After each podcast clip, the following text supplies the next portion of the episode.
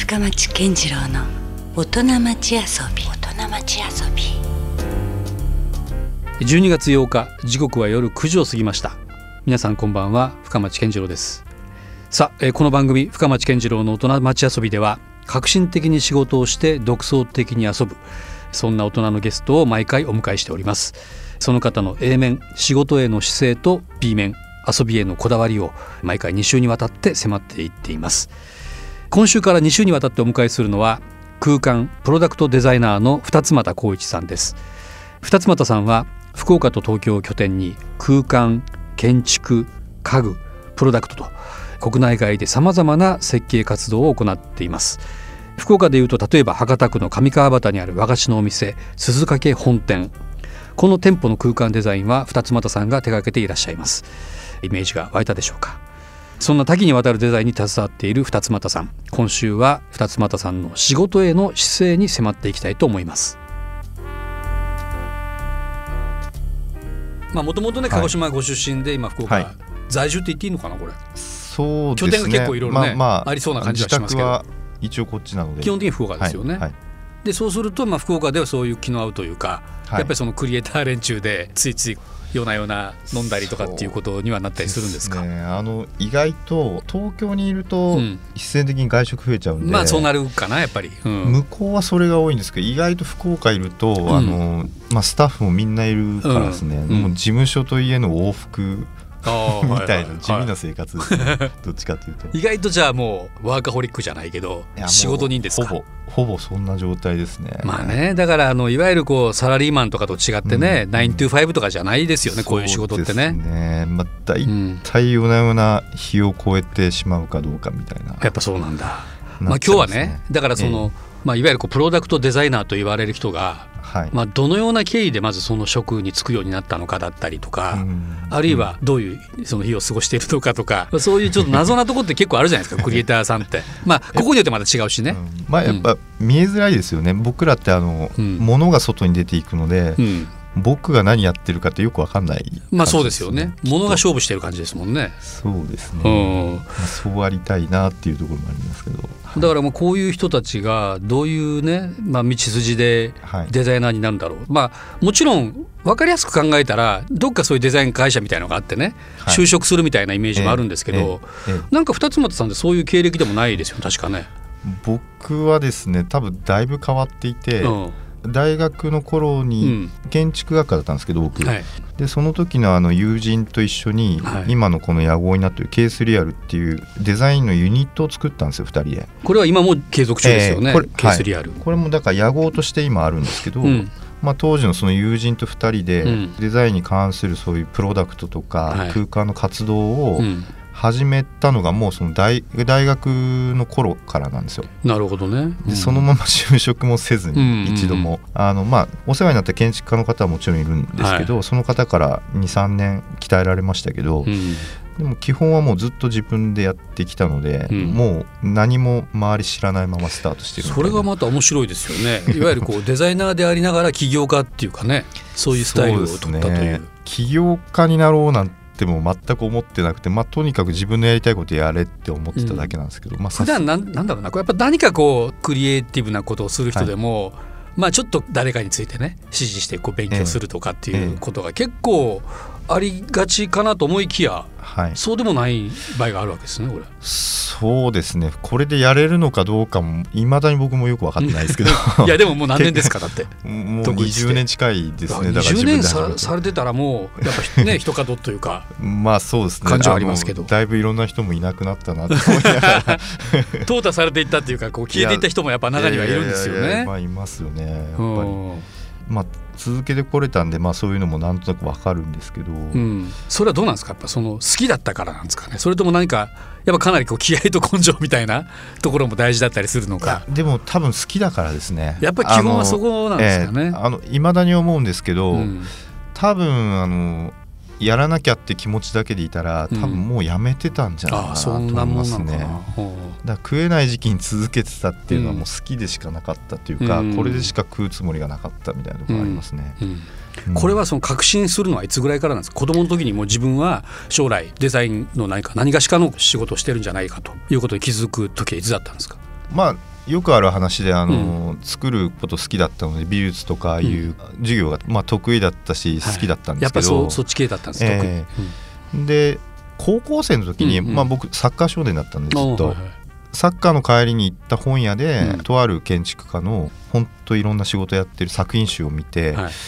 これはってちょっと思ったのがだから高校1年生の時ですかね、うんうんうん、その時になんとなくもう決めてでそのまま行っちゃったっていうその方の作品集を見たところに触発されたみたいな。そうですね、スイスのマリオ・ボッタって建築家だったんですけど、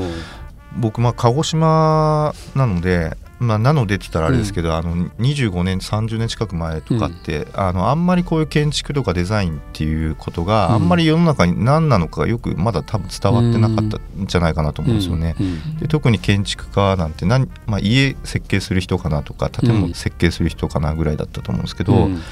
ちょうどその作品集見た時に、まあ、彼がまあ住宅とか工場とかそういう設計はもちろんやるんですけど、うん例えばくるみ割り人形の舞台の舞台装置とか、うん、家具とか、うん、いろんなものを設計、デザインしてるのを見て、うん、あなんかこんなに多彩なんだっていうことと、あとはそれが僕がその時鹿児島でこう感じてた建築家とか建築の設計する人っていう人の印象をはるかに超えてこうすごく芸術的で。すごく美しいものをやってる印象がものすごくその時にあってなるほどそれが衝撃で、うん、あこういう世界があるんだっていうのを思って、うん、まあ、その時に決めたわけじゃないんですけど、うん、ずっとなんかそれがもう頭に残ったままずっと過ごしてたっていう、ということはそう二つ松さんの漠然とこう建築のイメージはあったんだろうけども、はい、なんかもっと他にも何かやりたいイメージがあったりとか。そこでこうガチャッとこうなんかはまった感じなんですかね、その人手伝う頃に。そうですね。3次元的に形になるもの全部に興味があったんで、うん、建築家になって空間を設計したいだけでもないし、うん、まあ、今もそうなんですけど家具だけをやりたいでもないし、うん、プロダクトだけやりたいとかでもなくて、うん、そこの自分の中でつながってるそこの部分は全部徹底してやりたいなっていう気持ちが結構今もあるんで、なるほどね、それはその時からあんまり変わってないかもしれないですね。考えてみたらその僕らの生活どこ見てもデザインだらけですもんね、はい、まあ、そうなんですよ。あの全てデザインって言えばデザインです、ね、だから今ここにあるものですら、うん、まあ何でもがもう全てが誰かの寸法の指定とか、図面がある以上それはデザインされてるんですよね。そうなんですよね。意識するとね、うん、そうなんですよ、だからそれがどういうレベルでどういう方向性でデザインされてるかの問題であって、うん、まあ、世の中にある人工物はほぼ全部デザインされてるんで、うん、まあ、それが優れてるのか面白いのかっていう話が、まあ、その先にあるんだと思うんですけど。なるほどね。だからその辺も突き詰めていきだすとちょっとたまんないというかそうですね。もうエンドレスな世界。いやもうきりないです、ね、ですよね、はい、うん、しかしですよとはいえデザインが好きだったというところからご自身のスタジオなんかも作ったりとかねされるわけですけれどもなんかプロフィールだけを見てるとねそれ順風満帆ななんかこう 感じでねもうなるべくしてこうなってきたぞというような感じさえ見受けられるわけですけどどどんな感じでした？実際にその世界に足を踏み入れてからここまでっていうのは。えとですねあのーうん、まあ活動始めてすぐ、まあ、幸いすごく東京でいろんな展覧会で作品発表する機会をすごくもらえて、うん、まあ、20本当に23の頃ですけど、はい、機会はいただいてすごくまあ実はいい評価もたくさんいただいたんですけどですね。賞をいただいたりまあいろんなデザイン系のメディアの方からすごく取材していただいたり、すごい輝かしいデビューと言えるんじゃないですかそれは。まあ実際そういう時期が23年あったんですが、まあやっぱりそれをビジネスにしていくこととか、単純に仕事にして自分がちゃんとご飯食べていくことっていうことにちゃんと僕がやっぱり向かってなかったところがあって、まあ正直うまくその20代はご飯食べべれなかったですね。ああそういう輝かしい側面はありながらもうん。だから食えてるかというと必ずしも食えてはなそうですね。だからそのギャップにどうどう向かえばいいのか分からず。だから結構その福岡の中だけで迷いというより苦しい時期でしたね20代って。まあもちろん今思うとそれ大事な時期なんですけどなんかついこう環境のせいにしてみたりとかね、そうですね。自分がうまくいかないのは。まあ本当やっぱりそうですね。そうなそれに違いないとかさ。なんで分かってもらえないんだ そうそうそうそう。そういうところでまずこう壁にぶち当たる的なね、ええそうですね。時代ってきますよね。ええそう。本当に20代そういう感じでしたね。なるほど。で30過ぎてやっぱりずっと続けてると、うん。まあいろんな人たちが周りにやっぱりいて、うん。まあ人間的にもすごく信頼してる人たちから、うん。徐々に徐々に仕事をいただくようになって、うん。でまあそれと同時に仕事なくても東京に事務所を作ろうっていうのだけ決めてたんですよね。おーで30の時にとにかく事務所を作ったんですよ。うんであの仕事ないけど行き来をし始めて、うんうん。そこからですかね、まあ、人も仕事もどんどん広がってうんでうん。そこから今10年ぐらいまた経ったっていう状態ですかね。そのな東京にまずポッて事務所を作ったのがなんかなかなか思い切ったというかね。そうですね、まあ、あの、うん。手助けもあって大学時代に、まあ、学科は違ったんですけどあの、うん。グラフィックの方でうん。かなりあの優秀なデザイナーになった知り合いがいて、うんもう活躍してたんですか？その。そうですね。東京でワイデアンケネディの、うん。東京の立ち上げの時から入って、うん。それこそジョン・ジェイとかとも仕事してたような。ああもう結構世界的にも活躍するぐらい。ですね、うん。まあ、彼がすごくナイキとかいろんなところの面白い仕事をやってるのをずっと目の当たりにしてたんですけど、うん。で彼が独立するっていうタイミングがちょうどその30の時でで、まあ、彼も、まあ、すごく僕気が知れた仲だったんで、うん。じゃあ一緒にスタジオ借りようかっていうところからスタートしたっていうのもあってすごくまあタイミングは良かったんですけど、まあ、身近なこう同僚だったり先輩だったりとか、はい。ある種こう活躍してる、ね、人たちの姿を間近に見るって意外と大事な、えーもう本当にね大事です、ね。具体的にイメージしやすいですよね。えーなんか焦りも出てくるだろうし。そうですね。でなんか羨ましさも出てくるだろうしそうですね。ね、まあ、こうしたらこうできるんだなっていうイメージも湧きやすいですし、うねんうん、だからもちろんだから無駄ではなかったはずですもんねその東京に。仕事がないけど事務所を作るということはね。で向こうにいるようにすることでやっぱり向こうの人たちとどんどん知り合うので、出会えるしね。うんだから20代の頃にその展覧会出したりいろいろで、まあ、行く機会はしょっちゅうあったんですけど、うんまあ、その時にこうつながってた少ないつながりからどんどんこうんう広がっていって、うん講師ともにどんどん広がっていくっていう感じですかねなるほど向こうもですね。さあ今日は自らのデザインスタジオケースリアルをですね持ちながらもさまざまな分野のデザインを行っています。二つ又光一さんにゲストでお越しいただいてますけどね。はい、まあさっき前半でね、はい。い、わゆるこう自分がまあ顔が出ていってどうのこうのっていう仕事じゃなくてむしろ物を介してはい、皆さんとはこうつながっていくようなそういう仕事だっていう話もちらっと出ましたけども、まあ、例えばじゃあその二つ又さんの仕事にね福岡でこう出会える場所って何かありますか？えっと一番行きやすくて分かりやすい場所だと、はい。鈴掛っていう和菓子屋さんのああもう有名な和菓子店がありますね。えーあそこの本店ですね、う中須川端のですね、はい。あそこが一番見ていただいてるのかもしれないですね。ああそこもそうだったんですね。もう8年9年ぐらい前になりますけどはい。まさにこうなんだろうモダンと和が融合したようなね、そうですね。ざっくりと言えばそういう、えーまあでも本当和菓子屋なんですけど、うん。あまりそこに固執しないというか、オーナーも含めてそういう考えの持ち主なので。やっぱり自由でいたいなっていうところで、うん。実は結構和のしつらいもありますけど、うん。あのそうじゃない部分もかなり多くて、うんうん。材料とかもあの実はヨーロッパから輸入しているものとかもかなり使っていたりとか。はい。なんか不思議なもんでさ和っていう考え方っていうのは自分のなんかこう意識次第でうん全然また変わって、その空間自体がねうん。変わってくるとこってありますよね。そうですね。すべてそのしつらいをすべて和のものを提供すれば、うん。和の感覚に近づけるわけではないんだなっていうのは僕もなんか薄々思うところはあったんですけど。そうそうですね。まあすごくクラシックなすき家作りだったり、まあいろんなそういう世界観まあディテールも含めてあの材料も含めてあるんですけど、うん。それの反復を僕がする必要はそんなにないかなと思っていて、逆にそれを知った上でそれを咀嚼して、うん。今何をすべきかっていうことを考える方が、まあ、自分には向いてるんじゃないかなとも思ってるので、だからそういう意味であの鈴掛さんの仕事っていうのは、うん。なんかその辺がすごく合致しやすくて、有意義な仕事になってるのはありますね。サイズって全然違うじゃないですか。要ははい。もう建築になるとかなり大きなデザインだと思うんですよね。はい。でまあもちろんちっちゃなもののデザインまであるけども、ええええ二つ松さん大体その得意なものってのはあるんですか？その中でも。えっとですね実はあの僕そんなに大きな建築って、まあ、実作はなくて、うん。まあ、せいぜい100坪超えぐらいのうんものぐらいまでで、あのやっぱりあんまり大きなものになると細かいコントロールが緩慢になるし、そこに向かいきれないことが、まあ、多いので、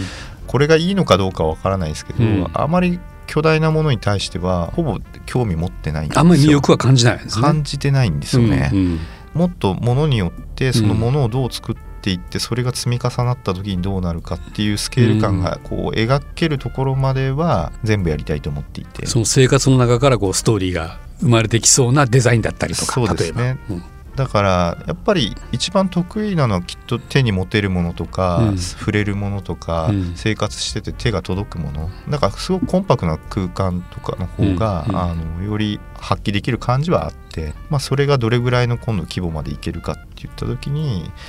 まあ、住宅とかっていうのは結構いいサイズかなっていうところまではイメージができるというか。うんうん。そういう感じです、それでいくとなんか他にも僕らが二俣さんの作品に出会えるとこってあります？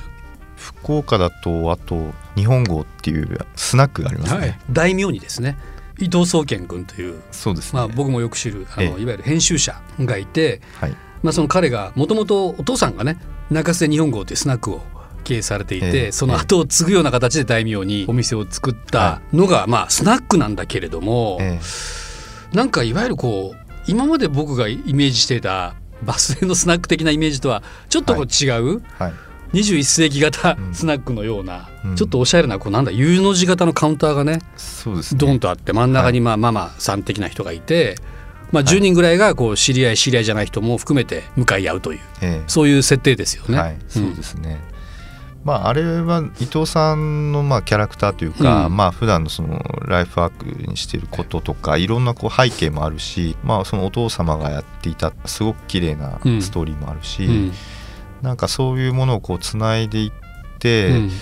でやっぱり伊藤さん含めて、まあ、そこに来る人たちの顔をなんとなくイメージするとやっぱりこうあるべきかなっていう新しいそのスナックの形というか、うん、空間っていうのをなんか考えたいなと思って、うん、でまああそこに行き着いたっていう感じだったんですけど、まあ、そもそもかなり狭いのでそうね。そんな広い店じゃないですよね。6坪ぐらいしかないんです、ね、あんまりこうテーブル椅子だを作ってしまうと、えー、えらいせせこましいそうなんですよ。感じにはなるサイズですね。えー、でそうなることがまあプランしてて、まあ、容易に分かったのでちょっとここは思い切ろうと思って、うん。ボックス席的な話も、はい、まあ、最初はあったんですけど、うん、まあ、そういうのちょっと全部ちょっとなしにさせていただいて、うん、まあ、とにかくママを囲んで来た人がみんながそこに束になって会話が始まるみたいな空間の方がまあミクスチャー感も含めてすごい面白いんじゃないかなっていうことをちょっとあのカウンターの携帯も含めて一緒に提案したっていうのが。あれはねだからこうなんか出会えるっていうのがすごいなと思ったんですよ、うん、あんまりこう僕ら飲食店だったりとか、はい、まあクラブ的なとこだったりとか、えー、まあ、いろんな場があるけれども、えー、そうそうこう知り合えるような空気感のお店ってないんですよ意外と。でもあそこだったらもう嫌顔になんかこう気になるもんね、うん、視線に入ってくるし、他人でも。そうですね、うん、まああれだけこう向かい合ってますからね、うん、まあ、確かにあのスナックとかそういう業態自体が、まあ、そういうことになることってあるのかもしれないですけど、うん、あのカウンターなんかに座ってたらですね。なるほど、だけどなんかそれもっと強く具現化した感じはちょっとあって、でまあでも実際行くと全く知らない方がこう座ってもやっぱり一緒になっていきますもんね、ね、どうやっても一緒になっちゃうんですよ、ね、そうそうそう。どうなんですか？あれを手がけた人間とするとさ、はい、なんか狙った思い通りだなっていうかまあ、しめしめみたいな。嬉しいのもあるし、うん、あのお客さんが面白い方も結構たくさん行ってるっていうのも、うん、確かに、ちょっと個性的な人が多いですね。そうですよね、うん、まあ、そういった意味ではちょっと独特な店がね空間が出来上がってますけどね、ねはいはい、そうかだからそう福岡でも意外と二つ俣さんのこうデザインしたものに出会える現場はないことはないですね。そうですね。ちょっと限られますけど、うん、なんか小物的なのって何かあったりするんですか？手に入るとかいうか。手に入るものでいうと、これもちょっとマニアックですけど、いいですよ真空管アンプのデザインをオーディオですね、はい、してるんですけど、はい、まあ実は福岡のメーカーさんなので、あそうなんですね。まあそれもネットとかでも購入できたりはしますね。そういうちょっと工業系というか。そういうデザインもそうですね。あの多くはないですけどそういう依頼もあって、うん、でそれとかはあの本当にオーディオに僕はすごく詳しかったわけでもないので、うん、まあでも逆に言うとそういう依頼があった時に知って初めて接していくと、まあ、リサーチはリサーチするんですけど、うん、そこのオーディオに対して素人がゆえのそのデザイナーとしてのまっすぐな向かい方で接していくと、意外とオーディオの中では新しいものができちゃうっていうか、うん。そういう感覚があってうん。なんか実際そういう感じでしたね。で実際オーディオの世界でっていうよりはプロダクトの世界でまあちょっと違うところから声がかかって、うん。まあそれが結局ディーター・ラムスっていうブラウンとかの工業製品をかなりはい。やっていた方がいて、うん。まあ、ドイツのデザイナーなんですけどその人の回顧展があったんですけど、うん。そこに現代のそういうプロダクトを集めてるんだって話で、サンフランシスコモマからうん。依頼があってそっちに展示されたりして、うん。まあ、そその流れでパーマネントコレクションになったりとかうん。ですね。それがそのアンプなんですよね。あなるほど。だからまあオーディオデザインしたんですけど、うん。プロダクトとしてなんかちょっとまた違うところからの見られ方もあって、うんいろんな方が買ってくれるっていうか広がりはありますよね。なんかとはいえこうちょっと特殊なとこに行きますよね。まあ言っちゃうんですね。多分僕はマニアックなのかな？分かんないですけどね。それともたまたまそういう仕事が割と来がちなのか、あまあ、お互いのそうですね。それもあるかもしれないですね。うん。でも最近で言うとあの、うんカトラリーとかもデザインをしさせていただいて。それだったらかなり身近に来る可能性ありますよね。そうですね。でもちょっとそれもアントワープベルギーですね、はい。あっちのレーベルから出したんですけどうん。ちょっと特殊なラインで少し高めなんですよね一うん本一本がね、素材は何ですか？素材はステンレスです。一応やっぱりホテルとかあうん。の公のところにかなりちゃんと入っていくようにっていうことで、うん。うんステンレスなんですけど実はでもステンレスのあのシルバー色だけじゃなくて、うん。黒とカッパだから銅みたいな色とあと珍しいねブラス、うん。真鍮色4色あって、まあ、そういうものも日用品ですけど、うん。ちょっとアートピースに近いの、ね。そういう依頼もちょっと多いですね最近。そっか。ねでもすごい多岐にわたってますよね。そういった意味ではね。そのうち家電なんかも手掛けるんじゃないですか、まあ、真空管風やってるぐらいだから。そうですね。あのね。依頼があればもちろんできるものはねね。やりたいなと思いますけど、うん。ただ家電ってすごくその前のリサーチとうん。こういうものが必要だっていうことが結果としてかなりこう要望が出てくるんで、うん。まあ、そこに僕がピシッと迎えるかどうかみたいなところは、僕もその時にならないと分かんないなとは思うんですけど、やってみたいって気持ちはありますですよね。なんかその結局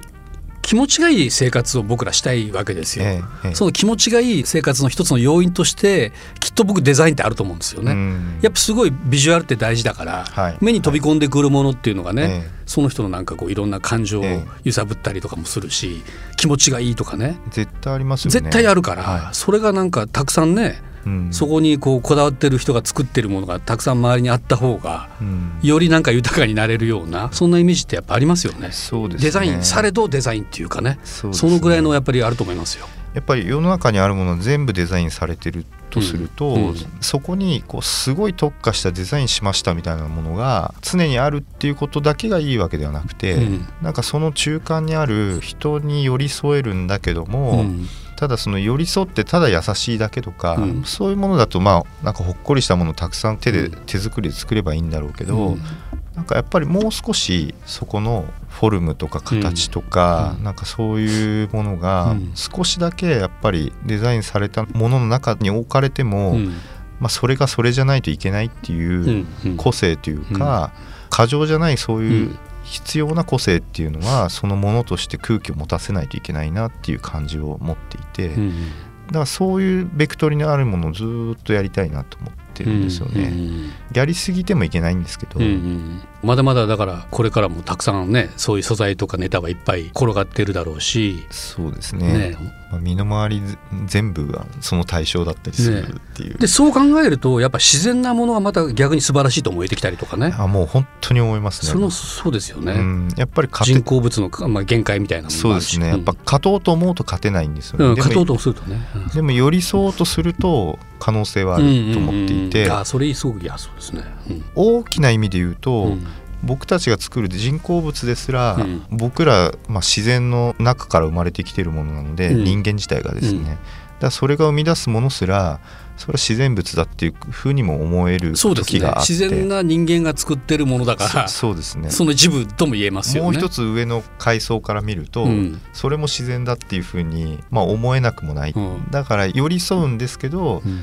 本物の自然と自分たちのレベルで考えるとその自然に対してうん。いい意味で対峙したいと思うんですよ。うん。やっぱり彼らと同じものは作れないし同じにはなれない、だけど僕らが作るある意味自然っていうのは、それらと対峙してその関係を維持できるっていう風なあの図式になっていくとなんか綺麗だなっていう、寄り添いながら戦うっていうかあくまでそこを分かった上で、うん、あの人工物を作るっていう気持ちを持ってるというか、だからなんか甘く甘くその自然に溶けようっていうふうには思ってないんですけど、うん。うん、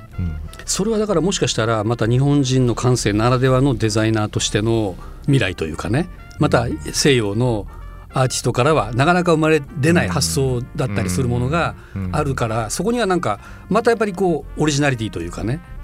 またそこにしかないものが生まれてきそうな予感もあるよね。ですね。埋めるといいですね。ねこれからもちょっと楽しみなとこもありますよね。これ狙って取れるもんじゃないんだろうけどね。まあまあ本当そうですね。ねあの結果論としてたまたまはいまあいろんな縁もありますしね。ねあのタイミングもあったと思いますけど。うん、う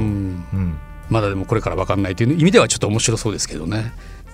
さあ、えー、今週ですね遊びに来てくださったゲストは空間プロダクトデザイナーの二つ又光一さんなんですけれどあれですよねそのお話だけでデザインを知るにはちょっと、はい。ハードルが高いので、はい、まあ、これ以上二つ又さん具体的にどんなデザインをねされてるのかなっていうのが気になった方はですねぜひあのインターネットとかでケースリアルで検索をしていただくと、はい、まあ、ここにいろんな今までのこうお仕事とか出してますよね。そうですね。あの実は最近ウェブをリニューアルして、うん、ちょっと実は過去の仕事が少しまだ追加されてないんですけどあそうなんですか、まあ、最近のものとかはもう基本的には全部見れますので、うん、じゃあおおよそ知りたかったら、まあ、そうですね、まあ、そこを見ると大体なんとなく分かると。はい。いうことですね。はい、で二つ松さんには引き続き来週のゲストにもね入っていただきたいと思いますけども、はい、まあ来週はそんなデザイナーの人たちのこうプライベート部分にちょっと迫れたなと思ってますんで、引き続きじゃあ、来週もよろしくお願いします。よろしくお願いします。ありがとうございました。ありがとうございました。